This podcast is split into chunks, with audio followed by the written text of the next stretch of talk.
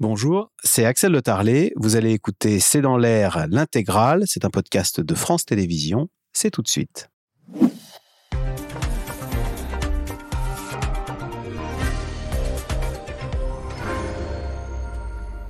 Bonsoir à toutes et à tous. Soirée chaotique et surréaliste hier soir à l'Assemblée nationale.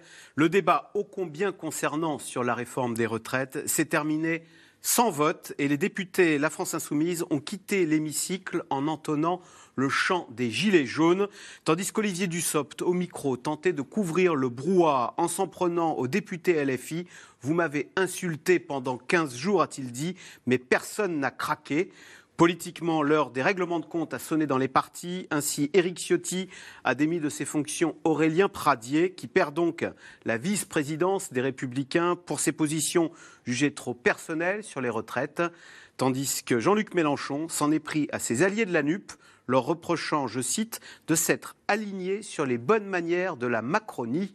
Ambiance, c'est le sujet de cette émission de ce C'est dans l'air, intitulée ce soir Retraite, fiasco à l'Assemblée, rififi dans les partis. Pour répondre à vos questions, nous avons le plaisir d'accueillir Christophe Barbier. Vous êtes éditorialiste politique, conseiller de la rédaction de Franc-Tireur, le numéro de cette semaine, Retraite, comment faire autrement. Nathalie Moret, vous êtes journaliste politique pour le groupe de presse régionale EBRA, citons quelques journaux, Le Progrès, Le Bien Public ou l'Alsace. Sandra Wabian, vous êtes directrice générale du CREDOC, le centre de recherche pour l'étude et l'observation des conditions de vie. Et Thomas Porcher, économiste, professeur à la Paris School of Business, membre des économistes à je cite votre dernier ouvrage, Mon dictionnaire d'économie, qui est aux éditions Fayard. Merci de participer à cette émission en direct. Christophe Barbier, cette soirée à l'Assemblée nationale, qui était rediffusée à la télévision, est-ce qu'elle fera date? Oui, comme les deux semaines qui ont précédé, elle fera date pour euh, montrer l'échec complet de la procédure parlementaire. Ça ne marche plus, l'Assemblée nationale, avec les obstructions par les amendements, les invectives, et puis pour montrer aussi ce qu'est le climat politique en France aujourd'hui, avec une extrême gauche euh, menée par LFI euh, extrêmement virulente, qui n'est pas là pour améliorer les textes ou les faire adopter, mais uniquement pour bloquer le système. C'est leur stratégie révolutionnaire. Et puis une majorité toute relative qui a bien du mal à faire l'unité dans son camp et à élargir son camp à d'autres alliés potentiels. Donc on a vu pendant 15 jours à la fois ce que pouvait être la crise démocratique française et ce que pouvait être ce moment politique de paralysie et d'ébullition mêlée. Et pourtant, lors des élections législatives, Nathalie Moret, on s'était réjoui d'avoir une Assemblée nationale plus diverse, qui ressemblait davantage d'ailleurs à, ce qu'était la France, plus euh, en colère. Et finalement, euh, eh ce Parlement, il a donné, vous, vous trouvez également, une bien, une bien piètre image de la politique pendant ces 15 derniers jours? Ah, Moi, je pense que c'est un moment vraiment grave pour le Parlement parce que c'est, il est encore plus affaibli qu'il ne l'était. Si vous voulez, le Parlement est saisi pour une réforme des retraites s'il n'y a pas plus concernant pour les gens. Euh, le, projet de loi fait 20 articles, euh, il y en a deux qui ont été examinés et le troisième n'a même pas été placé au vote. Donc ça veut dire que les gens vont peut-être voir leur vie totalement modifiée euh, et pendant que les députés, eux, n'ont pas, mais vraiment pas, débattu de, ce projet de loi. Je trouve que c'est vraiment grave, c'est assez méprisant pour les gens. Et surtout, je pense que euh, finalement, euh, c'est assez grave pour eux, pour les députés eux-mêmes. Parce que c'est vrai, quand on est à l'Assemblée nationale, on se, c'est, vraiment un endroit très Vous y étiez, vous, hein, donc en surplomb, on, assiste au débat. Quelle impression en a-t-on? On a l'impression qu'ils sont entre eux. D'abord, c'est extrêmement bruyant. C'est-à-dire qu'à la télé, on n'entend pas tout. On entend simplement ce qui est capté par les micros. Mais quand on est euh, en, en tribune de presse, on entend tout. Et c'est vrai que c'est, c'est une cour de récréation à côté c'est assez calme. C'est pour ça qu'il s'est gosillé, le Olivier Oui, parce que vraiment, c'est dur de, se faire entendre. Et en plus, je pense qu'ils avaient oublié, tous, autant qu'ils étaient, qu'ils ont, qu'ils ont été élus au mois de juin dernier par moins de la moitié de la population. Donc c'est effectivement quelque chose déjà c'est assez faible comme participation. Et je pense que les gens qui ne sont pas allés voter lors des dernières législatives, quand ils voient le spectacle qu'on a eu pendant deux semaines, et notamment hier soir, je pense qu'ils ne regrettent pas d'être restés à la maison. Euh, donc effectivement, on a une, Assemblée nationale qui est censée être euh, diverse, qui est justement qui a offert une, majorité relative au Parlement. Donc c'est normalement une assemblée générale qui doit, une assemblée nationale pardon, qui doit construire des compromis euh, eh bien, on n'a pas vu tout ça. On a vu des, arguments échangés, postés sur les réseaux sociaux, on a vu du buzz, mais on n'a pas vu vraiment de débat construit. C'est effectivement pas à la gloire du Parlement. Thomas Porcher, cette réforme, elle est très technique. Comment avez-vous jugé les débats? Est-ce qu'ils étaient de qualité ou est-ce qu'on était plus comme le disait Nathalie Moret, vous avez l'impression dans la posture et dans le, une mauvaise pièce de théâtre que dans un débat de techniciens pour bien réformer la France. alors c'est très clairement, il y a beaucoup de postures. Il est vrai qu'aujourd'hui, les réseaux sociaux euh, offrent des minutes de gloire et il y a eu des, débordements. Enfin, je ne sais pas si le, chant des Gilets jaunes était quelque chose euh, d'approprié. Je ne sais pas euh, si la sortie de, Thomas Portes avec cette photo où, il a, où il avait le, pied sur... et, enfin, le pied d'Olivier Dussopt, on va la voir. Hein. le, pied, sur, la, tête, d'Olivier Dussopt. Apporter quelque chose au débat. Je, je, ne crois pas. Je pense que la plupart des éléments euh, qui ont euh, mis en difficulté le gouvernement venaient de l'extérieur de l'Assemblée. Euh, la question des 1200 euros, on l'a vu, bon, c'est plusieurs journalistes et Michael Zemmour qui a fait cette sortie à France Inter qui a affaibli très fortement l'argumentation du gouvernement. Ça a été le cas également sur euh, l'égalité homme-femme, ça a été également sur le fait que l'on Tous les lièvres n'ont pas été levés à l'Assemblée, mais à, l'extérieur, euh, principalement par des économistes et des journalistes. Euh, et c'est ça qui a affaibli l'argumentation du gouvernement. Ça, ça, il faut le dire. Après, il faut voir aussi que, en choisissant l'article 47.1, donc une procédure budgétaire avec des débats accélérés, le gouvernement a biaisé aussi le débat d'entrée de jeu à l'Assemblée. Quand vous avez aussi Madame Borne, la Première ministre, qui dit, de toute façon, sur l'article 7, celui concernant euh, l'âge et l'article 8, celui concernant la durée de cotisation, il n'y a pas de négociation euh, possible, le débat d'entrée de jeu euh, est biaisé. Après, dans cette configuration-là, on peut comprendre que certains se disent on va faire un certain nombre d'amendements, parce que quand vous avez des amendements, qu'est-ce que vous avez? Ben, Vous avez la parole. Donc c'est vous qui parlez. Et, l'opposition, on voit bien, est représentée, selon les sondages hein, pour les Français, plus par LFI que par le Rassemblement national. Donc la stratégie euh, euh, d'amendement, c'était une stratégie pour avoir euh, la, parole. Et puis ensuite, il y avait cette question de est-ce qu'on doit débattre de chaque article ou est-ce qu'on doit jouer la montre? Parce qu'en fait, si l'article concernant l'âge de départ à la retraite... L'article 7, voilà, qui n'a pas été abordé. Hein. Imaginons qu'au vote, la majorité de l'Assemblée le rejette qu'est-ce que ça change ouais. Bah, pas grand-chose, parce que le texte va partir au Sénat tel quel. On va, revenir hein, sur ce qui s'est passé. Oui, oui, mais il va partir euh, euh, euh, au, Sénat tel quel, et la mobilisation peut être affaiblie par le résultat, qu'il soit pour ou contre, de cet article-là. Donc on arrive à comprendre la stratégie de l'opposition qui veut jouer la montre. Sandra Webb, en question de Dominique dans le Haut-Rhin. Finalement, syndicats, grévistes et manifestants ne seront-ils pas beaucoup plus efficaces que nos parlementaires immature. Euh, et c'est vrai que bah, même la, CGT qu'on disait un peu dans la posture, elle est apparue comme bien plus responsable avec la CFDT que, je reprends hein, l'expression de Dominique dans le Haut-Rhin, nos parlementaires immatures, dit-il. Oui, je crois que là, on voit vraiment euh, qu'on est à un moment démocratique euh, qui nécessiterait des changements sur les institutions. Parce qu'en fait, le désaccord dans une société, c'est normal. C'est normal qu'on ne soit pas tous d'accord, qu'il y ait des opinions différentes sur la réforme des retraites. Ce qui là pose souci, c'est qu'on n'arrive pas à se parler et qu'on n'arrive pas à créer du compromis. Et en fait, chacun revendique la légitimité. Les syndicats considèrent que euh, ce sont eux qui emmènent le mouvement et qui l'encadrent. Les, personnes dans la rue, elles, euh, pensent qu'elles ont euh, quelque chose à dire. Le gouvernement lui dit qu'il a été élu démocratiquement et donc qu'il suit sa feuille de route. et le Parlement, lui, considère que c'est à lui de, légiférer. Donc on voit bien que chacun a des arguments qui, portent, mais au total, ça donne un peu un aspect cacophonique. Et je crois qu'aujourd'hui, il y a un réel besoin en fait d'articuler tous ces organes démocratiques avec notamment les organes de participation citoyenne mais qui est un vrai impact. Parce qu'aujourd'hui beaucoup ils ont été beaucoup utilisés un petit peu en, comment dire en, subterfuge si je puis dire. Et du coup ils perdent un peu aussi de, de leur poids. Et on a vu dans ces dans ces espaces là qu'il y avait un dialogue et qui était relativement constructif où les gens délibéraient, même si au départ, ils n'étaient pas sur des positions euh, semblables. Donc il y, a un enjeu aujourd'hui, à mon avis, de, enfin, ça montre, cette réforme, elle montre qu'on est un petit peu au bout d'un système qui était conçu pour une autre époque, où chacun euh, se sentait représenté euh, par des corps intermédiaires, par des élus, et qu'aujourd'hui, c'est une situation plus, plus décalée par rapport à la population française. Alors, deux semaines de débat et pas de vote de la réforme. Hein. Cette nuit, la séance à l'Assemblée nationale s'est terminée une nouvelle fois dans le chahut total. Retour sur cette soirée avec Juliette Vallon, Diane Cacciarella et Erwan Ilion. Il est minuit, hier soir à l'Assemblée. La voix cassée, le ministre du Travail clôt les débats sur la réforme des retraites. Ce délai s'achève ce soir. Les 20 500 amendements déposés par la NUPES auront empêché notre Assemblée d'achever l'examen du texte. Alors que les députés de la NUPES quittent l'hémicycle sans attendre la fin de son discours, Olivier Dussopt explose. Mesdames et messieurs les députés insoumis, vous m'avez insulté 15 jours.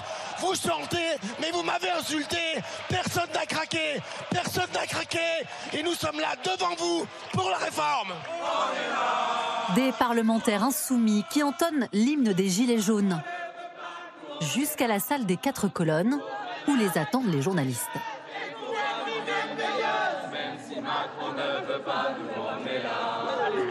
Puisque le gouvernement a décidé de bloquer l'Assemblée nationale, alors ça sera la rue, les millions de manifestants qui, dès le 7 mars, je l'espère, bloqueront ce gouvernement. Un gouvernement qui règle aussi ses comptes avec l'opposition. Présente hier soir, la Première ministre Elisabeth Borne s'en prend notamment au Rassemblement national, dont la motion de censure vient d'être rejetée. La motion de censure a été déposée par un groupe dont le silence a été assourdissant tout au long des débats. Elle intervient par ailleurs après 15 jours d'agitation permanente, de volonté farouche des députés de la France insoumise d'empêcher l'examen du texte. Au fond, au fond, ces deux populismes se répondent. Ce sont deux visages du mépris de la démocratie. La motion de censure, un coup de poker raté pour le Rassemblement national qui souhaitait rester au-dessus de la mêlée pour gagner en crédibilité. Vous savez, une motion de censure, c'est un référendum. Hein. On est pour ou on est contre le gouvernement. La gauche s'est donc positionnée pour le gouvernement et après avoir, au début de ce débat, refusé de voter euh, la motion référendaire, puis ce soir refusé de voter la motion de censure, on peut dire définitivement ce soir que la gauche a abandonné le peuple. La gauche, attaquée pour avoir empêché le débat, notamment sur le fameux article 7, qui repousse l'âge légal de départ à la retraite. On veut sauver le système par répartition, vous tirez sur le frein à main. Mais qu'est-ce que vous voulez sauver à la fin? Et au sein de la NUPES, un absent venu mettre le feu aux poudres. Jeudi, alors que les députés communistes retirent des centaines d'amendements pour gagner du temps de débat, Jean-Luc Mélenchon s'énerve sur Twitter incompréhensible retrait des amendements du PCF. Pourquoi se précipiter à l'article 7 Le reste de la loi ne compte pas? Hâte de se faire battre?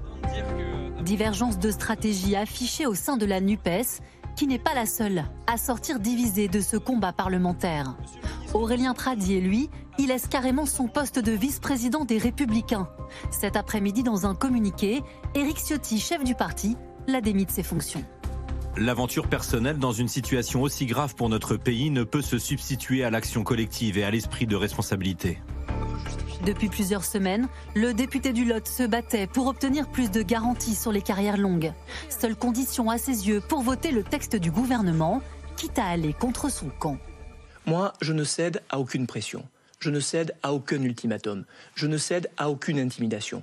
Je souhaite défendre des convictions. Parti au Sénat, le texte sur la réforme des retraites sera examiné à partir du 28 février dans une ambiance certainement plus feutrée. S'il n'est pas adopté par l'ensemble du Parlement d'ici le 26 mars, libre au gouvernement d'utiliser l'article 49.3 ou une ordonnance pour l'entériner. Nathalie Moret, on a vu un Olivier Dussopt quand même qui avait l'air euh, au bout du rouleau en disant quand il lâche au micro là vous m'avez insulté pendant 15 jours, personne n'a craqué, nous sommes là devant vous. Justement, il avait l'air quand même un petit peu d'être en train de craquer à ce moment-là. Ça a été très dur pour lui, ce qu'il a vécu, d'avoir été attaqué de toutes parts. Lui qui vient de la gauche. Hein. je crois qu'effectivement, ça a été un moment euh, difficile. Il faut dire que euh, Olivier Dussopt, c'était, euh, il est ministre depuis longtemps, mais c'est pas quelqu'un qui était jusque-là très très identifié dans l'opinion publique, bien qu'il ait été ministre du budget. Et là, en tant que ministre du travail, il était au banc tout le temps avec Gabriel Attal. Il a défendu ses positions de façon très technique, etc. Et il, est, il a été très cherché sur ses convictions par l'ensemble des, des, partis de la NUPES, puisqu'effectivement, il vient du Parti socialiste et il, il, fait figure, si vous voulez, de mouton noir pour les, pour les anciens socialistes qui lui ont dit quelque part, ils font un, procès en trahison. Euh, sauf que effectivement, lui, il vient d'un milieu extrêmement modeste. Euh, donc de se faire euh, caricaturer en, en, du patronat et de, la, de la droite je, je pense que c'est difficile. Et puis il y a aussi cette fameuse photo du député Thomas Porte avec le, le, pied sur un ballon à son effigie, qui je crois l'a beaucoup marqué. Et on serait marqué à moins. Et il a été traité d'assassin également. Hein. Et, c'est vrai que non seulement il était attaqué sur sa, sur sa gauche, mais il était aussi attaqué pour sa, sur sa droite, puisque euh, euh, Aurélien Pradier euh, l'a tout de suite pointé dès qu'il a ouvert un magazine entre, deux séances. Il s'est fait attaquer en disant ici au Parlement on ne fait pas des mots croisés. Donc effectivement, ça a été un, un, moment rude et il a eu un emploi du temps durant les 15 derniers jours qui effectivement peut justifier que hier soir il était un petit peu fatigué.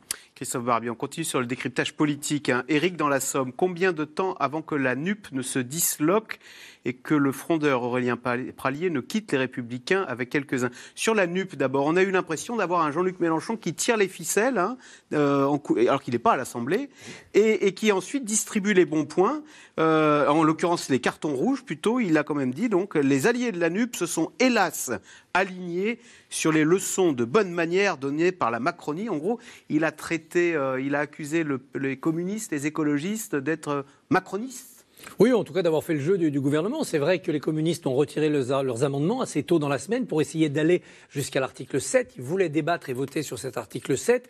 Les euh, écologistes ont terminé les débats en disant qu'il y a eu un raté stratégique de la part de LFI. LFI a eu beau jeu de dire que c'est Marine Tondelier, la chef des Verts, qui disait avant les débats, ça va être la ZAD à l'Assemblée. Il y avait de la contradiction de tous les côtés. Les socialistes, qui depuis le début demandaient le retrait des amendements trop nombreux qui euh, obstruaient les débats, les socialistes n'ont pas réussi à convaincre LFI. Donc dans le rapport de force, ça a secoué, ça a disloqué, mais c'est toujours LFI qui est devant. C'est LFI qui a marqué les débats par les excès que l'on a vus avec l'affaire du ballon, mais aussi par l'omniprésence au micro et, sur, la, sur la parole. Donc les alliés de la NUPES, ils sont gentils à, critiquer, mais, mais c'est toujours LFI qui donne le ton. Alors attention, non sans division. Hein. Le fait d'aller jusqu'au bout en ne retirant pas les amendements, ça a été décidé dans les dernières heures d'une très courte majorité dans le groupe LFI. Lucas de Jean-Luc Mélenchon, euh, pas question d'aller au vote, euh, hâte de se faire battre, point d'interrogation. Sous-entendu, nous n'aurons pas de majorité pour faire chuter l'article 7. Ça n'a pas été suivi comme un seul homme, le doigt sur la couture du pantalon par les députés LFI. Donc ça tangue à gauche. Ça tangue à gauche, ça tangue dans LFI. C'est aussi les suites de l'affaire Katnins. Combien de temps nous demande le téléspectateur? 16 mois environ, puisqu'il y a les européennes. Et aux européennes, on sait déjà qu'il y aura des listes séparées. Il n'y aura pas une liste unique aux européennes. Ceux qui continuent à, leur faire, le faire croire se leurrent. L'avis sur l'Europe est trop antagoniste ah dans les alliés de la NUPES pour qu'il y ait des listes uniques. À partir du moment où on ne mène plus des combats électoraux euh, communs, euh, la NUPES sera une fiction. Donc la NUP est l'une des victimes, vous diriez, de, ce débat, de, ce, de cette quinzaine chaotique? Oui, la NUP était un accord électoral qui a très bien fonctionné dans l'arithmétique des reports de vote, qui a permis aux socialistes de sauver leur groupe, aux écologistes d'en avoir un, aux membres de LFI de passer de 17 à plus de 70. Formidable affaire électorale. Mais derrière, en tant que socle de conviction, il y a eu plus de sujets depuis euh, neuf mois de désaccord entre eux qu'il y a eu de sujets d'accord. Et donc, cette NUP a un socle politique tellement friable qu'on imagine mal la NUP, la NUPES. Et d'ailleurs, dire NUP ou NUPES, c'est pas pareil, parce que quand on dit NUP, c'est qu'il n'y a pas le E des écologistes et le S de socialistes. Donc ça, c'est les mélanchonistes qui disent NUP. Si vous voulez intégrer les écologistes et les socialistes, vous dites NUPES, pour ah. entendre tout. Eh bien, cette, cette, euh, cette alliance-là n'accouchera pas d'un programme commun, comme ça avait été le cas dans les années 70, préalable à la conquête du pouvoir national par Mitterrand. Euh, Thomas Porcher, question de Michel qui nous écrit depuis la Belgique. On critique la NUP, alors ou la NUPES, car elle en a euh, trop fait, et le RN car il en fait trop peu. Euh, finalement, quelle est la bonne attitude? C'est de dire Amen, disait la question. Voilà. Il fallait dire quoi? Dire Amen? Bah, moi, je trouve qu'il y, a eu, y a eu vraiment trop. De... Je ne parle pas de la stratégie. La stratégie, moi, je, la comprends vraiment. La stratégie des amendements, elle est compréhensible parce que l'amendement vous permet de, prendre le, micro et de parler et de vous exprimer. Euh, donc, euh, on comprend la stratégie et de jouer la montre, on comprend aussi cette stratégie. Parce qu'en réalité, comme je vous l'ai dit, ce texte va partir tel quel au, Sénat et, votre reportage le montre bien. Après, le gouvernement peut le repasser en 49.3, euh, même si des gens ont voté contre le, décalage de, l'âge à, à, 64 ans. donc, jouer la montre peut se comprendre. ça, je comprends. Après, les excès, je trouve qu'ils détournent vraiment le débat du débat principal qui était vraiment sur l'âge de départ, l'impact que ça avait sur les seniors, l'impact que ça avait sur les femmes, l'impact que ça avait sur les carrières longues, etc. Et quand vous, avez, quand vous postez une photo sur Twitter ou quand vous, vous faites une sortie en, traitant d'assassin le ministre du Travail, vous savez très bien que derrière, il va y avoir un certain nombre d'émissions et que le débat va se euh, euh, focaliser là-dessus. Alors on dit c'est la culture d'activistes, des députés euh, insoumis qui viennent, je sais pas, de différentes associations où on, marque les esprits. Quoi. Euh, Rachel Keke, euh, qui était une, femme de ménage, elle a fait des sorties parfaites, je trouve. Euh, elle a pas été, elle a expliqué. Je veux dire, on voit que son expérience de femme de ménage sert justement son propos quand elle est contre la réforme des retraites. Thomas Portes, c'est un cheminot. Il aurait pu parler justement des cheminots, des régimes spéciaux des cheminots et, et apporter Plutôt que la tête. Ben oui, tout à fait. Moi, c'est ce que c'est ce que je pense. Mais après, je pense aussi que le gouvernement savait qu'il n'y allait pas avoir de débat sur l'article 7 et 8 parce que quand même les insoumis, une partie beaucoup plus faible, est élue depuis 2017. Ils ont toujours joué le jeu des amendements. Et quand vous placez deux articles importants à la septième et à la huitième position sur un ah. débat extrêmement réduit, vous savez euh, que on n'aura pas, le temps bah, d'aborder. Bien sûr.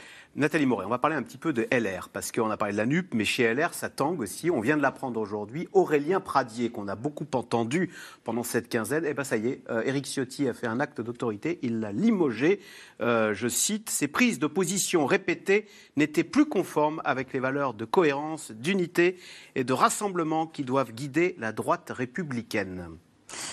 Oui, il fait un acte d'autorité, Éric Ciotti, parce que son numéro 2 défendait une ligne qui était différente de celle du parti, ligne qui a été réaffirmée ce mardi en bureau politique et euh, ligne contre laquelle euh, Aurélien Pradier s'est abstenu. Alors quelle est cette ligne? C'est au fond d'être d'accord pour repousser l'âge de la retraite? Alors Éric, euh, Ciotti, il a négocié en amont, donc avant l'Assemblée nationale, il est allé voir Elisabeth Borne avec Olivier Marlex, qui est donc le patron des députés, et Bruno Retailleau, qui est le patron des sénateurs, et il est sorti de Matignon en disant voilà, bah, ça nous va bien, pour nous, euh, c'est bon. Et c'est vrai que ça a mis un certain nombre de députés très en colère en disant, mais ça veut dire qu'on ne peut plus, euh, voilà, il détermine euh, notre vote avant même qu'il y ait un, accord. Mais tous les députés ont pas trop rien dit, si vous voulez, sauf que lui, lui par contre, c'est le, lui, on ne le fait pas taire. Et lui, il est partisan d'une d'une voix beaucoup plus sociale, d'une droite beaucoup plus sociale. Et il a mis en avant, et ça c'est vrai qu'il faut le, lui reconnaître, le problème des carrières longues. Et il a obtenu des choses d'ailleurs. Hein. Euh, euh, Elisabeth Borne, elle est revenue plusieurs fois sur ces problèmes de carrière longue parce qu'elle a entendu euh, Aurélien Pradier et parce qu'effectivement elle voulait avoir les, voix des 62 LR. Donc pourquoi Aurélien Pradier est, mis sur le côté? Parce que... Copé disait, on a l'impression qu'il vote comme un socialiste, il a l'air de dire Aurélien Pradier, Jean-François Copé effectivement, il est considéré comme un gauchiste au, sein de LR. Euh, non, il, est, il, fait partie de cette, euh, de, cette mouvance à LR qui défend une droite plutôt sociale.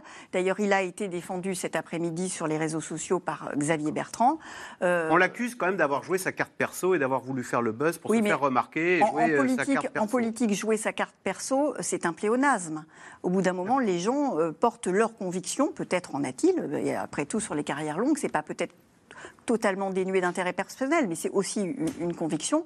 Et après, défendre euh, euh, sa propre voix quand on est politique, c'est, ça, fait partie, ça fait partie du job. Non, l'important, ce qui est important de savoir, c'est qu'est-ce qui va devenir ce parti? Est-ce qu'il va être recentré sur une ligne euh, plutôt droitière que représente celle d'Éric Ciotti, quitte à se couper de son aile sociale? Qu'est-ce que va faire Aurélien Pradier et les trois ou quatre députés qui, qui, le soutiennent? Parce qu'effectivement, il est entouré d'un nombre assez petit de députés. Or, il représente quand même 22% du parti. Il y a 22% des adhérents LR qui ont voté pour lui. C'est quasiment un quart, c'est pas totalement neutre. Christophe Barbier, on a dit que la NUP avait été victime, euh, que l'attelage tanguait un peu après cette quinzaine. Est-ce que de la même façon, vous diriez que LR, bah, ça tangue un peu? Je cite un député ce matin dans le Figaro, un député LR. Tout le monde se regarde en chien de faïence et s'accuse mutuellement. Oui, bien sûr, bien sûr. LR sera affaibli de cette, de cette affaire. Euh, Aurélien Pradier a fait entendre son chant euh, solitaire et, cacophonique, mais il y a eu aussi d'autres pièges. La réforme des retraites telle que le gouvernement l'a concoctée, elle n'est pas loin de ce que la droite propose depuis des années. À la fois la droite sénatoriale, quand chaque année, dans le débat budgétaire, elle propose des réformes, et puis les candidats à la présidentielle, Fillon et Pécresse. Cette réforme allait plutôt dans ce sens-là. Donc les LR avaient le choix entre se déjuger, trahir leurs convictions pour s'opposer à Macron, ou bien être fidèles à leurs convictions exprimées à de maintes reprises, mais du coup soutenir le gouvernement d'Elisabeth Borne. C'était une équation un peu insoluble, c'était perdant-perdant à chaque fois, et donc ils ont perdu. Ça se complique par des dissensions internes, euh, Nathalie l'expliquait, hein, c'est quand même un courant social qui représente du poids, que va-t-il faire? Est-ce qu'il rejoint Nous France, le mouvement de Xavier Bertrand? Est-ce que ce parti va se fissurer? Ou bien est-ce que on va réussir à sortir par le haut en allant vers la présidentielle? Oui, sauf que Laurent Vauquier n'a pas dit un mot pendant ces 15 jours. C'est quoi, manque de courage? Il se planque? D'abord, il a regardé le terrain où il a vu que dans sa ville du Puy-en-Velay, beaucoup de gens manifestaient contre cette réforme. Il est sensible à cette sociologie qui l'entoure comme beaucoup de députés LR, une sociologie populaire, parce que c'est là que ces LR ont été élus, eh bien, cette sociologie, elle peut basculer vers le RN si elle considère qu'elle a été trahie par les LR. La schizophrénie intellectuelle, mais aussi électorale qui a frappé les républicains, elle est quand même assez profonde. Il faut pas croire que, c'est par caprice ou par immaturité que les LR ont été aussi cacophoniques. C'est parce qu'ils sont vraiment dans une équation politique très compliquée. D'autant que derrière, dans quelques mois, il y a le texte sur l'immigration qui va arriver. Et de nouveau, on va dire aux LR, bah, vous voyez, ça va dans votre sens, vous votez bien sûr. Et comment faire pour ne pas apparaître comme des supplétifs de, Macron si on vote Alors, Tout ça s'est terminé par hier un soutien inattendu de Horizon, donc Édouard Philippe, mmh. la droite de la Macronie, à Aurélien Pradier, d'une certaine manière, puisqu'Horizon a dit allez, pour tous ceux qui ont des carrières longues, 43 Alors années. Même Édouard Philippe qui proposait, mais je, moi si je me trompe, même 67 ans à un moment, il disait moi que ça m'irait, et maintenant voilà que son propre parti se range derrière Aurélien Pradier qui. Euh, bah, c'est toujours pareil. Quand vous regardez les comptes publics en technocrate, vous faites votre équation et vous dites ah bah 67 ans pour tout le monde, sinon on est en déficit. Puis quand vous regardez les gens, votre sociologie, au Havre, au Puy-en-Velay, dans les Vosges, dans le territoire de Belfort, puisque ces députés se sont fait entendre, bah, vous dites c'est un petit peu plus compliqué. Si on veut ne pas perdre les élections, il faut peut-être qu'on soit un peu plus doux. La droite savait le faire du temps de De Gaulle, Chirac, Pompidou et même un peu Sarkozy. Ce mélange d'une droite dure et d'une droite sociale, elle n'y arrive plus. Euh, Sandra Wabian, euh, ce qu'on n'a peut-être pas dit, et que précise euh, Christophe Barbier, c'est qu'Aurélien Pradier, il est élu du Lot, le Lot c'est Cahors, et que typiquement, bah voilà, il devait probablement y avoir des gens à Cahors qui, votent à droite et qui étaient contre cette réforme des retraites, qui, on le rappelle, 68% hein, des Français soutiennent la mobilisation contre la réforme des retraites. S'il y a bien une bataille que n'a pas gagnée le gouvernement, c'est bien celle de l'opinion c'est-à-dire que quand vous avez un soutien aussi important, euh, quels que soient les, moyens de, capter, hein, que ce soit les manifestations qui ont quand même recueilli beaucoup de, beaucoup de participants, ou euh, les sondages où on voit de manière récurrente qu'il y, a un rejet euh, de, cette réforme, c'est quand même que, d'une certaine manière, vous avez aggloméré beaucoup de revendications contre vous. Et donc, il y a à la fois des publics, comme vous le disiez, dans des villes moyennes, qui en gros ont sont en emploi, ont un travail, mais souvent un emploi qui est peu qualifié, donc avec peu de perspectives euh, de carrière, donc aussi des possibilités de ne pas réussir à aller jusqu'au bout euh, de, la carrière professionnelle, parce que globalement, euh, là, ce qui se joue, c'est qu'il y a une réforme de retraite, mais il y a aussi une réforme de l'assurance chômage. Donc en fait, les personnes qui sont aux portes de la retraite sont inquiètes puisqu'elles ne savent pas si elles vont réussir physiquement euh, ou même psychologiquement à continuer à travailler. Elles ne savent pas non plus si les employeurs vont essayer de continuer à les garder. Et si jamais elles se retrouvent au chômage, elles, elles ont aussi perdu des droits. Donc on est dans une situation qui est quand même assez anxiogène pour des publics qui sont en emploi, donc qui ont le sentiment qu'ils ont travaillé, qui se sont investis, mais qui n'en tirent pas les fruits. Et donc, on a effectivement euh, ce, motif-là qui est là. Et à côté, on a aussi d'autres publics, par exemple des personnes euh, un peu plus euh, aisées ou bien des jeunes qui, elles, se questionnent sur le modèle de société, c'est-à-dire une forme de régression sociale où on se disait, ben, globalement, la société s'enrichit et petit à petit, ben, on va mettre cette richesse au service du temps libre. Et puis aujourd'hui, euh, on voit que sans arrêt, euh, on repousse de retraite, enfin de réforme en réforme, on, repousse euh, l'âge de départ à la retraite. Donc il y a, vraiment un cumul de, motifs assez différents qui, qui s'agglomèrent. Thomas Porcher, est-ce qu'il faut se réjouir d'avoir des institutions solides qui permettent de surmonter les blocages, de faire en sorte que les réformes soient adoptées, même si c'est compliqué ou est-ce qu'on arrive aux limites de notre euh, système quand une réforme va être adoptée au forceps alors qu'on euh, l'a expliqué et qu'on n'a plus des deux tiers des Français qui la rejettent?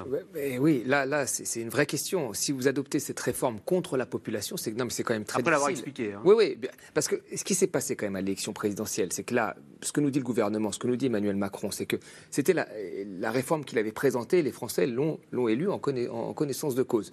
Alors c'est un peu plus compliqué que ça. Hein. Il y avait quand même euh, le face-à-face avec, euh, avec l'extrême droite, Marine Le Pen, et des gens qui ont voté contre l'extrême droite et pas pour Emmanuel Macron. Euh, et là, c'est pas pas la même chose. Donc les gens n'ont pas voté pour la, réforme des retraites. Et même à l'époque, peut-être qu'il a sorti cette réforme de la réforme des, retraites pour séduire la droite justement et, s'assurer un, premier tour Quand il avait dit à 65 ans à l'époque, c'était aussi pour séduire la droite. Donc il y a du jeu politique là-dedans. c'était pas un projet réel comme un projet présidentiel qu'on ferait. C'est la seule mesure dont il a parlé entre l'Ukraine et, le barrage. Donc c'est très difficile aujourd'hui quand on voit les sondages, l'union syndicale, les manifestations quand même qui, tiennent plus ou moins de, voter contre la population. Quelle, va être la conséquence après? Quand Laurent Berger dit les gilets jaunes avec la violence et à peine 300 000 personnes ont obtenu plus que nous avec plus d'un million de gens dans la rue, euh, ça, ça ne ça, va pas. Mais il, il a raison. Je pense que euh, Emmanuel Macron, à l'époque des Gilets jaunes, a été surpris parce que là, on n'arrivait pas à voir les limites du mouvement. Il n'y avait pas d'interlocuteur. Euh, c'était un mouvement qui, montait quand même en, puissance et même en, on va dire, en tension. Et donc là, il, avait lâché ses 10 milliards, euh, il avait stoppé les réformes et fait le grand débat. Et là, c'est vrai qu'on a quand même, depuis un mois, une mobilisation. On a une argumentation qui est faible de la part du gouvernement et rien ne se passe. Donc euh, on revient finalement au départ où c'est une mesure en fait qui n'a qu'un seul but, c'est faire des économies budgétaires en fait. C'est Nathalie Moret, on parlait du jeu politique. Est-ce que quand même le gouvernement n'a pas été trahi par LR Il pensait pouvoir s'appuyer sur LR et puis on a eu un LR finalement qui s'est débiné et qui a même voté alors que euh, on avait la première ministre qui venait de lâcher euh, sur liste pour, pour Aurélien Pradé sur la question des 43 annuités et le soir même, me semble-t-il, les LR ont voté contre l'index senior. C'était tout simple, c'est de mettre un index dans les entreprises pour qu'on compte euh, les, seniors et s'assurer que les entreprises euh, aient bien des seniors dans les, dans les effectifs et ne s'en débarrassent pas. Bah, les LR ont voté contre. Oui, ils ont voté contre et l'ironie du sort, c'est qu'ils ont voté contre cette mesure alors qu'il y a 18 mois, euh, ils étaient à l'origine d'une mission d'information sur qui s'appelait euh, mission d'information sur l'emploi des travailleurs expérimentés, hein, donc c'est les seniors, et où il faisait une série de propositions pour maintenir les seniors dans l'emploi.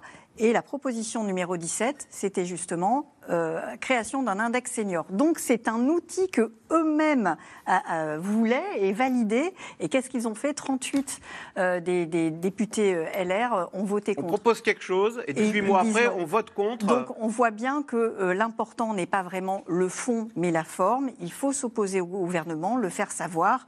alors après, certains ont voté contre, sans doute parce qu'ils sont convaincus que c'est un mauvais point. Mais quand même, sur les 38, je veux dire, quand on a, quand on a signé valider et voter une mission d'information et que 18 mois après, c'était pas il y a 18 ans, 18 hein, mois après, on se renie, il y a un problème de cohérence pour les républicains et sur cet index senior et sur l'âge de départ à la retraite. Euh, Xavier Bertrand, à l'instant, dit regretter euh, que le limogeage d'Aurélien Pradier. Mm. Est-ce que ça n'a pas fini de, de, fourrailler à droite et ils sont mal partis pour 2027, les républicains? Bien sûr, ça va continuer parce qu'il n'y a pas de chef incontesté, incontestable. et donc on va aller comme ça de querelle en querelle. Ensuite, il faut bien voir le moment dans lequel on est. C'est la droite qui récupère le ballon maintenant au Sénat parce qu'au Sénat, la droite est majoritaire. Et c'est Bruno Retailleau qui est à la tête du groupe LR au Sénat. Bruno Retailleau qui a fini deuxième de cette élection et qui était assez courroucé de voir la place qui était accordée à, euh, Aurélien Pradier et, à ses amis. Donc là, il jubile. À la fois, c'est lui qui va resculpter le texte de loi, n'a même pas été voté à l'Assemblée, et puis il va se renforcer au, sein de, l'appareil des, LR. Donc ça va être un moment Retailleau pendant 15 jours. On va voir si la droite sénatoriale est capable de voter. Parce qu'il y aura une obstruction quand même un peu des socialistes au Sénat. Il n'y a pas de LFI ni de groupe RN au, Sénat. Mais on n'est pas sûr que du Sénat sorte dans une quinzaine de jours un texte complet, définitif et, voté, qui servirait de base à la commission mixte paritaire. Donc ça va continuer à être un match LR contre LR. En tout cas, on va regarder les LR. Christophe Barbier, est-ce que ça va pouvoir durer 5 ans, ça, pour, le pour Emmanuel Macron, euh, de, diriger la, France, sixième puissance mondiale, sans majorité à l'Assemblée nationale, quand on voit ce qui s'est passé sur la réforme des retraites C'est un, deuxième, un second mandat de président de la République, c'est un peu comme une batterie qui se vide et que vous ne pouvez pas recharger. Elle va se vider pendant 5 ans, elle va se vider de plus en plus vite de son énergie. Évidemment, si ce texte n'était pas voté à cause de la rue ou à cause d'un quelconque problème, euh, Elisabeth Borne serait totalement démonétisée, il serait obligé de la remplacer. Ça serait un peu Edith Cresson bis et euh, on irait vers une crise rapidement. Probablement qu'il y aura une issue, d'abord parce qu'il y a le 49.3, que l'article 47.1 permet même d'appliquer la réforme par ordonnance mmh. sans l'avoir votée du tout. Donc on a du mal à imaginer le gouvernement euh, être empêché. On attendra le 7 mars pour être sûr que la rue se démoralise un petit peu et se calme un petit peu. Si c'est voté, texte suivant l'immigration. Ça va pas être simple. Tout doucement, on va voir le programme de réforme se vider et la majorité se disloquer. Puis surtout, après 2024, après les européennes, ça va être la bataille zizanique au sein de la Macronie. Parce que tout le monde va partir pour la présidentielle. Édouard Philippe est déjà lancé, il ne s'en cache pas. La gauche macronienne se cherche un champion, et on a vu dans le débat que Dussopt avait perdu des points par sa fragilité, par sa mise en échec alors que Attal en a gagné. Attal rentre dans le débat en disant à LFI, vous n'êtes pas le parti de l'opposition, mais le parti de l'imposition, et il en sort en disant, vous n'êtes pas la France insoumise, vous êtes la France indécise. Il a marqué des points comme un leader politique solide pour cette aile gauche de la Macronie. Et puis il y a le Modem, avec un François Bayrou qui rêve d'une élection présidentielle de 2027 où les Français choisiraient la même politique mais non plus porté par un jeune personnage politique un peu arrogant appelé Macron, mais par un vieux sage appelé Bayrou. Donc vous voyez, la, dislocation de la Macronie, après 2024, ça sera très rapide. Alors, jeudi dernier, Albi est devenu l'épicentre de la mobilisation. Le but des syndicats, braquer les projecteurs sur cette France des petites villes très mobilisées contre la réforme. Reportage de Laszlo Labert avec Stéphane Lopez et Michel Bouilly. C'est la troisième manifestation contre la réforme des retraites pour Camille. Cette fois, elle est descendue dans la rue avec son frère, des amis et ses trois filles. Au lieu de rester à la maison, la consigne, c'est euh, s'il n'y a pas de collège, c'est manifestation. La famille tombe même sur de vieilles connaissances. Oh putain À Albi, fief de l'ancienne figure socialiste Jean Jaurès, le monde est très petit grandi dans le même village, nous, euh, là, donc euh, voilà. On vient de Carmou, c'était une cité, euh, quand même on précise, c'est la cité de Jaurès, la cité minière qui est un peu au nord d'Albi. Donc, donc voilà, ça fédère aussi, on est tous habitués là à manifester. Être soignante depuis 14 ans, Camille Luc ne se voit pas travailler jusqu'à 64 ans. Moi, j'ai 64 ans en tant qu'aide-soignante, j'y arriverai pas, je vous le dis de suite. Hein. C'est sûr. Mais parce que déjà à 40, j'ai du mal. enfin, on porte du poids, on s'occupe de personnes. Euh, et puis, arriver jusqu'à 64 ans, pourquoi après? Pour qu'on meure à 65, euh, enfin, pour profiter de rien? Alors déjà, on ne peut pas profiter maintenant parce que le pouvoir d'achat, il est, euh, il est au ras des baquerettes. Donc voilà, notre espoir, c'est de pouvoir en profiter un peu plus tard. Sous l'œil curieux des riverains, Philippe Martinez savoure cette cinquième mobilisation. Si la préfecture annonce 10 000 manifestants, selon l'intersyndicale, il serait 50 000, autant que le nombre d'habitants de la cité. Devant toutes les télévisions de France, loin de la capitale, les leaders syndicaux se sont réunis dans la petite préfecture du Tarn, devenue épicentre de la mobilisation. Les villes moyennes, depuis le début du mouvement, elles sont ultra mobilisées. Ultra mobilisées avec des chiffres incroyables. J'avais vu quand même qu'à Guéret, c'était l'équivalent de 30% de la population qui était, qui était mobilisée samedi. C'est vrai dans beaucoup de villes avec des taux de participation qui sont énormes. Les élus, euh, ils ne peuvent pas être indifférents euh, quand il y a autant de monde dans les rues. Donc euh, c'est d'abord la mobilisation qui compte et évidemment ça, ça pèsera sur les débats à l'Assemblée. Un peu plus tôt dans la journée, c'est à un barbecue géant organisé à la verrerie d'Albi que s'est rendu le patron de la CGT, accueilli comme une star.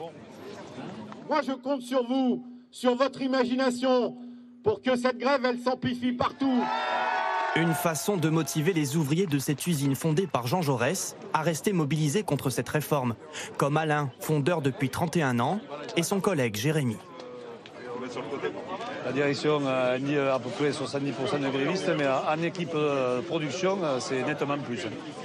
Nettement plus en taux de grévistes. Il n'y a pas une bouteille qui sort ah, Il n'y a pas une bouteille qui sort. Hein. Ils se souviennent encore du passage d'Emmanuel Macron dans leur usine en 2017. À l'époque, candidat à la présidentielle hors caméra, il leur aurait promis de ne pas toucher aux critères de pénibilité.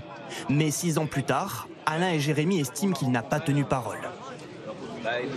Il nous a dit effectivement, il y a du bruit, il y a la chaleur, il y a des postes de nuit.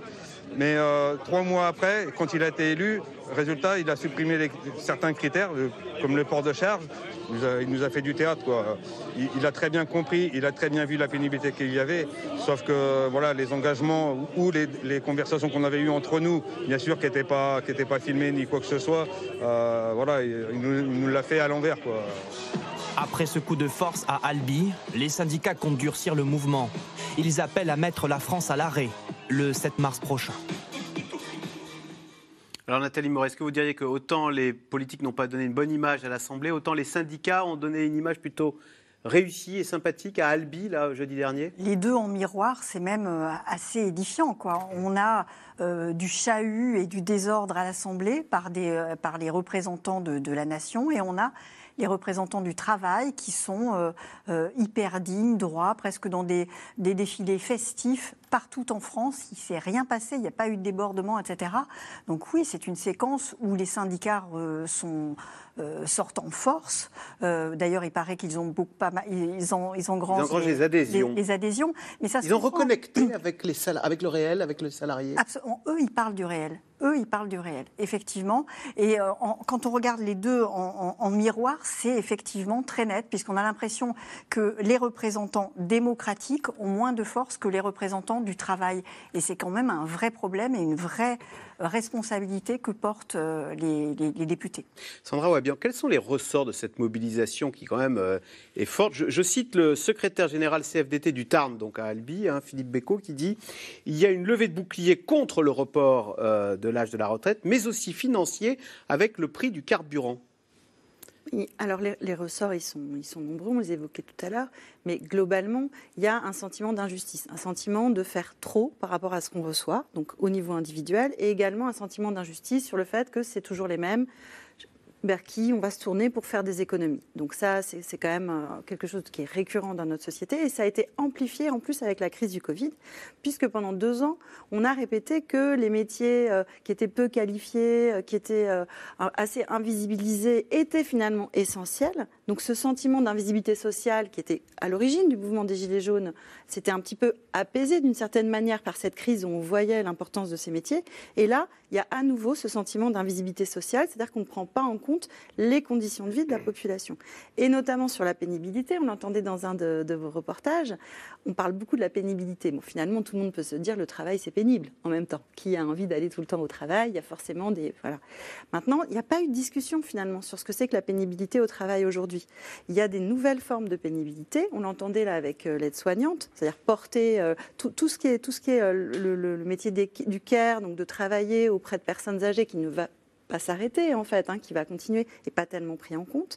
La question du carburant par exemple et des déplacements, ces, métiers-là sont aussi des métiers qui nécessitent de beaucoup bouger, de se déplacer dans la journée. Donc mécaniquement, le budget est beaucoup plus contraint. Euh, et donc, on a, et, on a aussi tout le phénomène de l'intensification au travail. C'est-à-dire qu'il faut que vous, de plus en plus au travail, il faut que vous répondiez à des contraintes de moins d'une heure. Il faut que dans l'heure, vous ayez répondu à un client, à, un partenaire, etc. Donc, c'est même pour des métiers qui ne sont pas pénibles physiquement, c'est aussi une source de stress. Donc, tout ça, ça fait quand même un, métier, un travail qui, qui est vécu de manière difficile et en plus avec un horizon qui s'éloigne.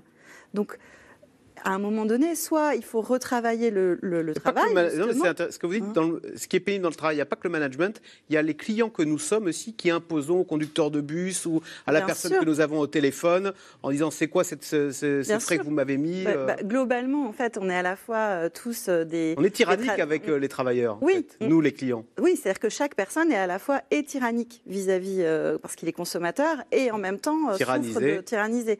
Donc, c'est pas forcément les, les patrons qui sont des méchants, euh, mmh. des, méchants euh, personnes, des méchantes personnes qui veulent asservir euh, leurs employés. C'est aussi qu'il y a rien de marché, il y a une contrainte de concurrence.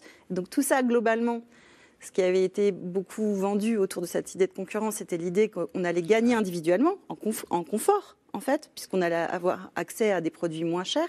Et aujourd'hui, on n'a plus vraiment ces produits moins chers.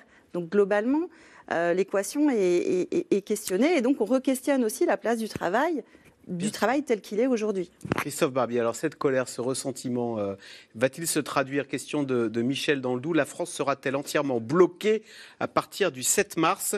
Sondage au Doxa Backbone, 59% des Français approuveraient l'idée de mettre la France à l'arrêt. Il y a une approbation populaire, presque un souhait de voir ce blocage, mais pour le réaliser, il faut terrasser un ennemi qui est un allié du gouvernement qui s'appelle l'inflation.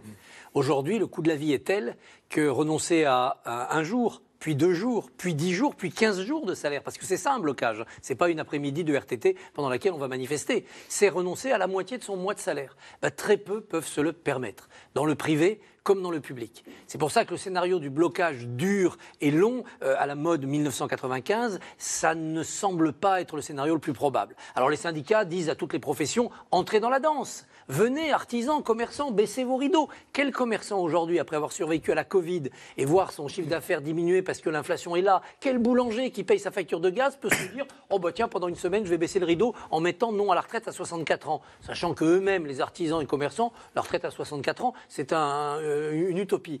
Donc, vous voyez, je ne crois pas à l'engrenage social parfait de colère qui aboutirait à ce blocage du 7 au 10, 15 ou 20 mars. Donc de ce côté-là, c'est bon pour le gouvernement. Mais ça ne veut pas dire que ce 59% ne va pas se retrouver ailleurs. Il peut se retrouver dans d'autres colères sociales, ponctuelles, fragmentées, virulentes, et il peut se retrouver surtout dans les urnes. La prochaine fois que les Français auront à donner leur avis, eh bien, ils penseront à tout cela. Ils penseront à la réforme des retraites, ils penseront à l'inflation et à la manière dont ça a été géré. Cette colère-là, si elle est ravalée par le, terreau social, euh, là, en ce printemps 2023, elle ressortira par un volcan un peu plus tard. Et vous pensez à Marine Le Pen de 2027 Alors bien sûr, on voit Marine Le Pen se frotter les mains, on l'a vu à l'Assemblée face à la pagaille créée par LFI. Euh, et ce scénario de Marine Le Pen moissonnant ses résultats semble inéluctable. Ce n'est pas forcément le cas. D'abord, à court terme, électoralement, la prochaine élection, ce sont des sénatoriales. Ce sont les élus locaux qui votent. Elle a fait des municipales désastreuses en 2020. Elle a perdu la moitié de ses conseillers municipaux. Les sénatoriales seront mauvaises pour le RN. Après, il y a les européennes. Ah ben, ils les ont gagnées la dernière fois. Ils peuvent faire un peu mieux, mais ils peuvent aussi reculer. Donc il n'y a pas forcément un horizon électoral euh, qui est comme une sorte d'escalier euh, rutilant pour Marine Le Pen. Euh, ça n'est pas forcément le scénario inéluctable. Thomas Porcher, comment voyez-vous la suite de ce mouvement? On constate néanmoins qu'il y a un essoufflement. Un jeudi 16 mars, il n'y a eu que, enfin c'est beaucoup, 440 000, mais on est, on est loin des pics à 1 200 000 Français dans la rue, même si la CFDT tient bon. Oui. Euh, elle sera là, elle soutient le mouvement du 7 mars. Hein. Tout à fait, tout à fait. Et, c'est ce qu'a ce qu'a dit euh, Christophe Barbier. C'est vrai que là, c'est très difficile, même, même si c'est une grève perlée, de tenir cette grève sur la longueur parce que vous perdez des jours de travail et que là, le pouvoir d'achat a chuté drastiquement euh, ces derniers mois. Donc les gens arrivaient face à cette réforme déjà très fatigués. Euh, et le gouvernement, au début, pariait sur cette résignation. Je pense qu'il a été surpris par les premiers jours de manifestation parce qu'il pensait qu'avec euh, l'inflation, les gens allaient être résignés et que malgré l'union syndicale, ça n'allait pas se passer comme ça. Euh, là, qu'est-ce qui se passe? C'est que là, on voit que tous les syndicats, y compris la CFDT quand même, en appellent au blocage, ce qui est assez rare pour, pour, pour, pour la CFDT. Donc on, a, on est passé à un cran supérieur dans la mobilisation. Je ne crois pas non plus à un scénario à la 95. Je ne pense pas que ce soit, possible. Mais quand bien même, et la vraie question vient d'être posée par, Christophe Barbier, c'est-à-dire que si demain le gouvernement passe cette loi, alors que 60% quasiment des, Français sont pour un blocage et que 70% sont opposés, qu'est-ce qui va se passer derrière? Cette colère sociale, elle va pas s'éteindre parce qu'on a passé la loi. Qu'est-ce que ça va amener? Et c'est ça, moi, qui, qui est très inquiétant. C'est pour ça que je pense que le gouvernement pourrait discuter. Il y a des gens qui ont abandonné. Enfin, il a fait la, retraite à point. Emmanuel Macron, euh, elle n'est pas vraiment passée. Il peut espérer peut-être que finalement ça passe pas au Conseil constitutionnel. Enfin, qu'il y, ait des problèmes pour ne pas l'appliquer et passer la loi mais ne pas l'appliquer. Enfin, il y a plein de, il y a plein de façons ah. pour que Macron puisse sortir la tête haute. ça? puisse sortir la tête haute euh, et puis que rien ne se passe réellement et qu'on puisse un petit peu calmer la colère sociale. C'est envisageable une sortie à la CPE, je crois qu'elle avait été votée, mais jamais appliquée. Alors, hein. la sortie à la CPE, c'était ce qu'on appelait la susmulgation, c'est-à-dire à la fois promulguée, suspendue et, promulguée. La loi avait été votée, c'est le président Chirac qui avait décidé de la suspendre. Le scénario du Conseil constitutionnel est plus hasardeux, mais il repose sur une base. L'article 47.1 de la Constitution n'est valable que pour une loi qui concerne le budget de la sécurité sociale. Et ah. certains députés disent, mais dans cette loi actuelle, il y a des points qui n'ont rien à voir avec le budget de l'année dernière qu'il faudrait rectifier dans l'urgence. Par exemple, l'index senior. Et donc, si on va devant le Conseil constitutionnel en disant cette loi n'est pas constitutionnelle, le Conseil pourrait non pas retoquer toute la loi, mais retirer de la loi un certain nombre d'articles en disant ça n'avait rien à faire là. Ce qui serait un échec quand même pour le gouvernement. Alors je vous propose maintenant de traverser la Manche où la colère est tout aussi aiguë. Hein. Au Royaume-Uni, le pouvoir d'achat a chuté, les factures énergétiques flambent en pleine crise. Le NHS et le système de soins britannique tirent la sonnette d'alarme. Vous voyez ce reportage de Juliette Perrault, Ariane Morisson et Nicolas Baudry-Dasson.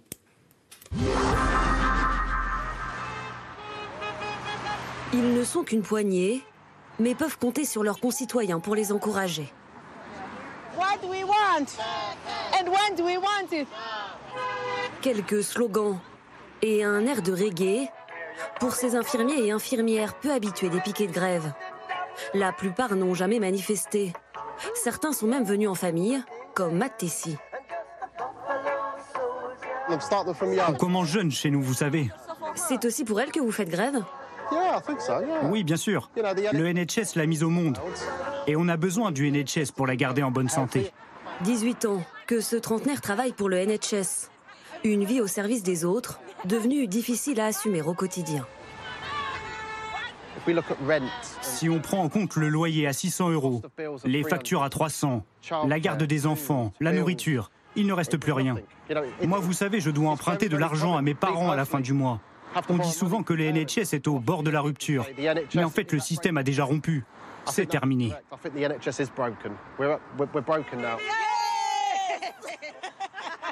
Et pourtant, il y a quelques années encore, le NHS faisait la fierté du pays. Certains venaient même de l'étranger pour y travailler. John Ponce-Laplana a quitté Barcelone il y a 20 ans, avec pour seul bagage ou presque quelques recettes de sa maman. En Espagne, j'ai grandi en mangeant des pâtes presque tous les jours. C'était comme ça, comme un rituel. L'Espagne dans le cœur, mais une nouvelle vie au Royaume-Uni avec la promesse d'un meilleur salaire et d'une meilleure carrière. À l'époque, le pays est dans l'Union européenne. Il ne lui faut que trois mois pour s'y installer. À l'époque, j'avais encore des cheveux. Une époque bien loin du Brexit et de ces nouvelles règles pour les travailleurs étrangers. Maintenant, c'est beaucoup plus difficile. Il faut des papiers, ça coûte de l'argent pour payer un visa. Et puis, depuis le Brexit, les salaires britanniques sont devenus parmi les plus bas de l'Union européenne. Donc, pourquoi un infirmier viendrait s'installer ici s'il peut gagner plus en Italie ou en Irlande, avec en plus une plus grande liberté de mouvement Plus assez de personnel dans les hôpitaux, des délais de prise en charge qui s'allongent et des Britanniques qui se sentent laissés pour compte. Tu peux m'attraper les tasses, s'il te plaît? Roger et Catherine font partie de ces familles victimes de la désorganisation du système de santé. Fin décembre, après avoir attendu une ambulance pendant 5 heures, la mère de Roger, 98 ans, est hospitalisée pour une insuffisance respiratoire. Là, c'est ma maman dans le couloir, aux urgences. On voulait faire un petit coucou à toute la famille pour montrer qu'elle allait à peu près bien. Le problème est rapidement réglé, mais le séjour s'éternise. Trois jours entiers, faute de médecin. Quand elle est sortie, elle était un peu désorientée. Parce que quand vous restez à cet âge-là à l'hôpital, sans bouger, dans un lit ou sur une chaise sans rien faire, ce n'est pas rien. Ça a des conséquences. Ça fait très peur, même pour nous, de penser que si j'avais une crise cardiaque là maintenant, je n'ai aucune garantie de voir une ambulance arriver. Nos vies sont mises en danger aujourd'hui à cause de tout cela. Alors plus que jamais, les Britanniques espèrent que les soignants vont gagner. Qu'est-ce que je te sers Un café noir, s'il te plaît. Retour sur le piquet de grève. J'attends que l'eau soit chaude. Jenny Robinson, retraitée, est venue soutenir le moral et l'estomac des troupes. Pour elle, aucun doute, le Royaume-Uni est à un tournant de son histoire. Pendant très longtemps, nous n'avons plus été en grève. Il y avait très peu de syndicats. Maintenant, il faut qu'on commence à gagner. Une nouvelle génération de travailleurs va apprendre à gagner. Des Britanniques arrivaient à un point de rupture. Après le Covid, le Brexit et aujourd'hui l'inflation prêts pour la première fois depuis des années à se battre jusqu'au bout pour défendre leurs revendications. Justement, Christophe Barbier, vous voyez des similitudes entre ce qui se passe en Grande-Bretagne et ce qui se passe chez nous, cette colère des deux parties de la Manche? Oui, je pense qu'il y a des similitudes, non seulement des colères assez violentes parce qu'il y a eu la Covid, la crise qui a suivi avec l'inflation, donc nos économies, nos sociétés sont secouées par des mouvements récents à peu près similaires, le Brexit s'ajoutant pour les, pour les Britanniques, et puis parce que je crois qu'on est à l'épuisement d'un modèle qui est né de chaque côté de la Manche après 1945, qui est un modèle de solidarité où on s'est dit, tiens, il y a une masse d'actifs, il y a de la croissance, il y a de la richesse créée, avec cela, on va pouvoir financer des systèmes sociaux. Ben, nous, par exemple, on avait beaucoup d'actifs et pas beaucoup de retraités parce qu'on vivait pas vieux à l'époque, ça fonctionnait tout seul. Et on s'est aperçu que le fromage, bah, il diminuait, diminuait d'année en année, parce que bah, la, crise économique faisait qu'il y avait moins de croissance, moins de PIB. Et comment on finance tous ces systèmes comme un système NHS qui est gratuit pour, pour l'usager? Donc on arrive à la fin d'un modèle de ce type. Alors est-ce qu'il faut aller vers des modèles beaucoup plus brutaux euh, de capitalisation? C'est-à-dire bah, les riches euh, payent leur santé parce qu'ils ont les moyens, puis les pauvres, bah, ils vont à l'hospice? Évidemment non. Donc il faut rebâtir les mêmes idéaux de solidarité sur des économies totalement différentes, où il y a beaucoup plus de gens à payer, des vieux, des malades, l'autonomie, la dépendance, et puis beaucoup moins de gens qui produisent des richesses, parce que nos sociétés d'actifs se réduisent avec la crise, mais aussi avec l'allongement des études ou avec la robotisation. Et ça, c'est une révolution pour la pensée économique. Euh, c'est quand même Keynes et Beveridge qu'on enterre un peu en ce moment, mais ça ne veut pas dire qu'il faut aller vers la brutalité euh, capitaliste la plus totale. Allez, tout de suite, on revient à vos questions.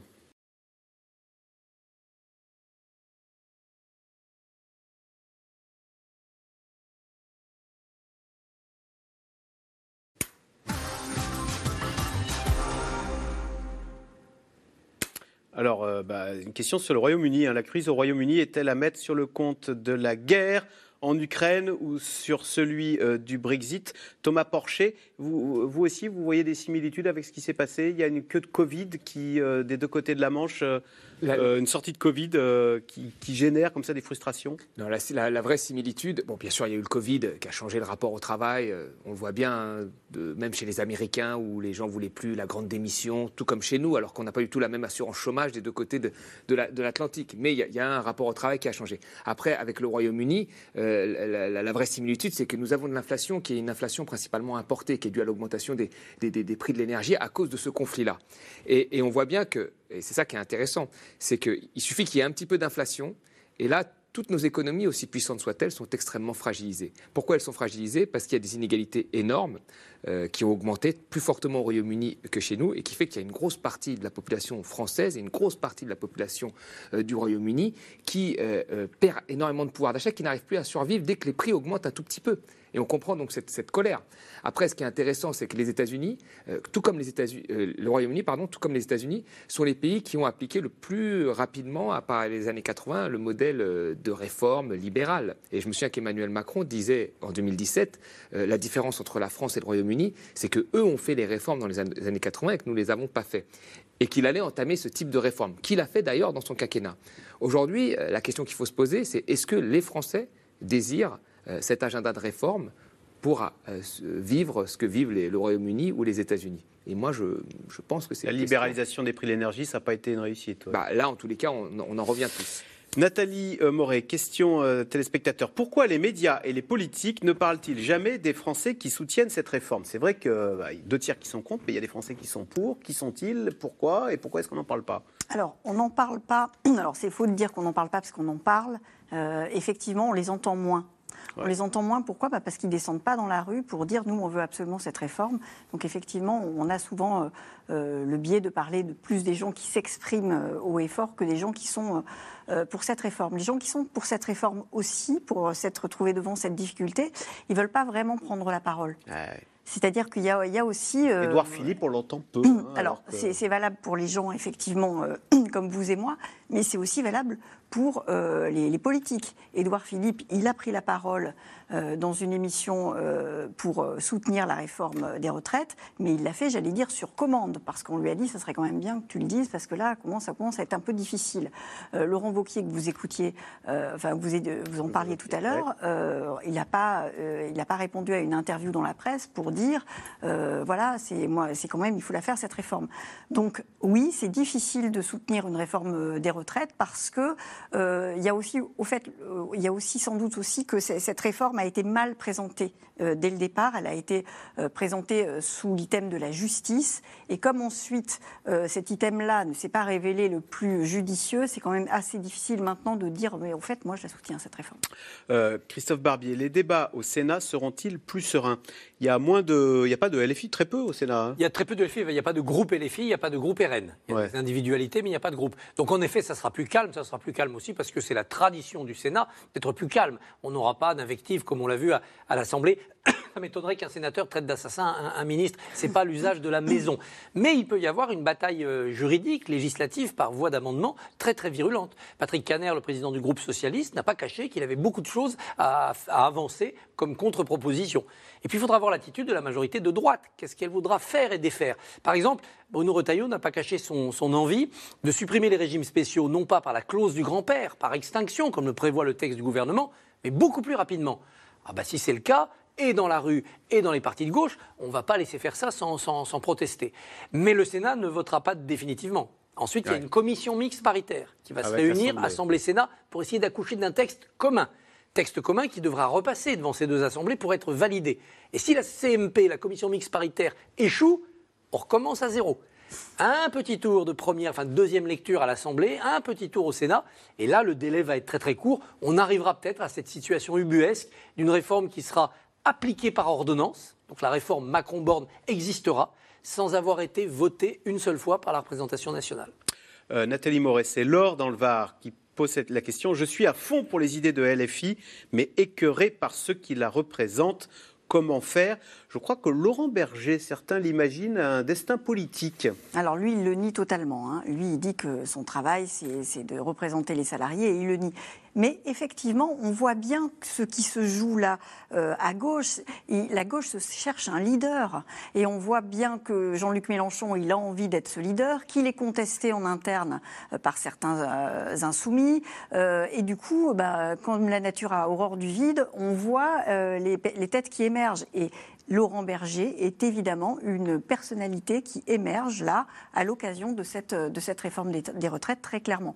De là à lui voir un destin présidentiel, c'est sans doute un petit peu trop tôt. Et du côté du PS euh, le, PS est dans une situation un petit peu plus difficile parce qu'il sort, euh, il sort d'un congrès où le parti lui-même et le, parti, et le premier secrétaire Olivier Faure a été affaibli. Donc là, pour l'instant, il est en plutôt en mode reconstruction et en mode euh, on se répare. Thomas Porcher, après un tel fiasco à l'Assemblée nationale, le 49-3 ne trouve-t-il pas toute sa légitimité Puisque l'Assemblée a été nulle, ben voilà, le gouvernement y va sans se, soucier de ce qui s'est passé à l'Assemblée. Je ne sais pas, je ne suis pas d'accord, parce que le, 49-3 a quand même été beaucoup utilisé hein, depuis le début du quinquennat. Là, on est quand même sur une réforme qui concerne parce que autant quand on parle de l'assurance chômage, on parle de 5 millions de chômeurs, la majorité des Français travaillent. Hein. Euh, donc vous dites, bon, vous pouvez être pour ou contre ou ne pas avoir d'avis. Quand on parle de la loi travail, c'est très abstrait. On peut dire, bon, oui, effectivement, flexibiliser le marché du travail, pourquoi pas. Là, les retraites, c'est du concret. Votre reportage le montre bien. La lettre soignante, elle dit, moi j'ai 40 ans, je ne dois pas faire le même travail euh, à 64 ans. C'est clair, net, précis. Et ce qu'elle dit, 52% des Français le, pensent hein, dans, des études de la DARES. Euh, des, enquêtes sur les conditions de travail de de la CFDT montre que euh, pour les ouvriers et les employés, 40% d'entre eux vous disent que le travail délabre. Donc là, c'est du très concret, ça concerne euh, la majorité euh, des Français. Donc passer un 49.3 là-dessus, je vous dis, derrière, qu'est-ce qui, va, se passer? Là, ça va être difficile. Hein. Donc je pense que même si le débat n'est pas parfait à l'Assemblée nationale, ça reste quand même euh, la, réforme par points, alors qu'il y avait une majorité absolue, est déjà passée par 49-3. Bon, après, la Covid a tout balayé, mais c'est toujours un échec, le 49-3. Ça l'était pour la loi travail votée par la majorité de gauche en force. C'est toujours un échec intellectuel.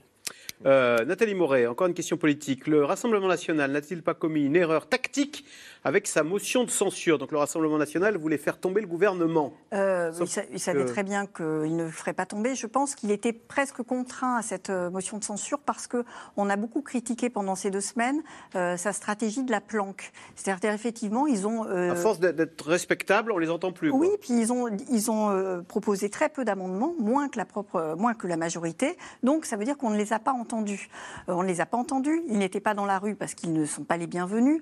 Donc au bout d'un moment c'était quand même compliqué pour Marine Le Pen de ne rien faire et il fallait qu'elle euh, donne des gages à son électorat en disant bah, regardez, au moins, moi je fais une motion de censure, je ne veux pas de cette, euh, euh, de cette réforme, donc je pose une motion de censure qui même me suive. Le problème, c'est qu'effectivement, elle est isolée à l'Assemblée nationale. Alors, Catherine en Seine-Saint-Denis qui prend la défense des députés. Les débats n'ont pas été que grotesques, il y a eu de vrais échanges aussi. Pourquoi n'insister que sur les éclats? Parce qu'il y a eu peu d'échanges, en fait. Il y a eu quelques arguments avancé et qui effectivement était intéressant. Il y a eu notamment euh, tout ce qu'a dit euh, Rachel Keke, qui était très intéressant, où effectivement elle a développé des arguments, mais à ces arguments-là n'étaient pas euh, opposés d'autres arguments. C'était une série d'échanges successifs et pas vraiment un débat. C'est un job harassant d'être député, parce qu'il y, a eu deux phrases qui ont été rapportées ce matin. je suis là tout le temps de 9h à minuit, et une autre députée qui dit dans le Figaro, j'ai l'impression d'être une mère indigne parce que je ne rentre jamais chez moi, quoi, voir mes enfants. Oui, c'est vrai que c'est un, travail euh, fatigant et très chronophage. Est-ce qu'on va plaindre les députés qui sont quand même beaucoup mieux payés que les Français moyens? Je ne suis pas sûre. Ils l'ont voulu. Ils, y sont. Ils connaissaient le tarif. Alors, mettre la France à l'arrêt euh, le 7 mars, OK. Et après? Je ne sais pas qui veut répondre. Bah après, c'est le 8, c'est la journée internationale de la femme. Alors certains disent, bah on parlera aussi des retraites, puisque les femmes ont été au cœur de ce, de ce débat. Puis après, c'est le 9, il faudra tenir comme ça longtemps. C'est vrai que c'est un scénario qui semble assez improbable aujourd'hui. Maintenant, le propre des mouvements sociaux euh, profonds, hein, c'est d'être surprenant. Les Gilets jaunes, personne ne les avait vus venir. Euh, réforme mal expliquée, mépris de la vie de la population, débat nul, zéro pointé pour les politiques, sont-ils inutiles? Ah non, heureusement qu'il y a des politiques, parce que s'il n'y en avait pas, on serait dans une dictature. Mais il faut changer eh ben complètement le fonctionnement de l'Assemblée, on voit bien. Il est il ferait mieux faire un peu moins de communication. Merci d'avoir participé à cette émission. Bonne soirée sur France 5.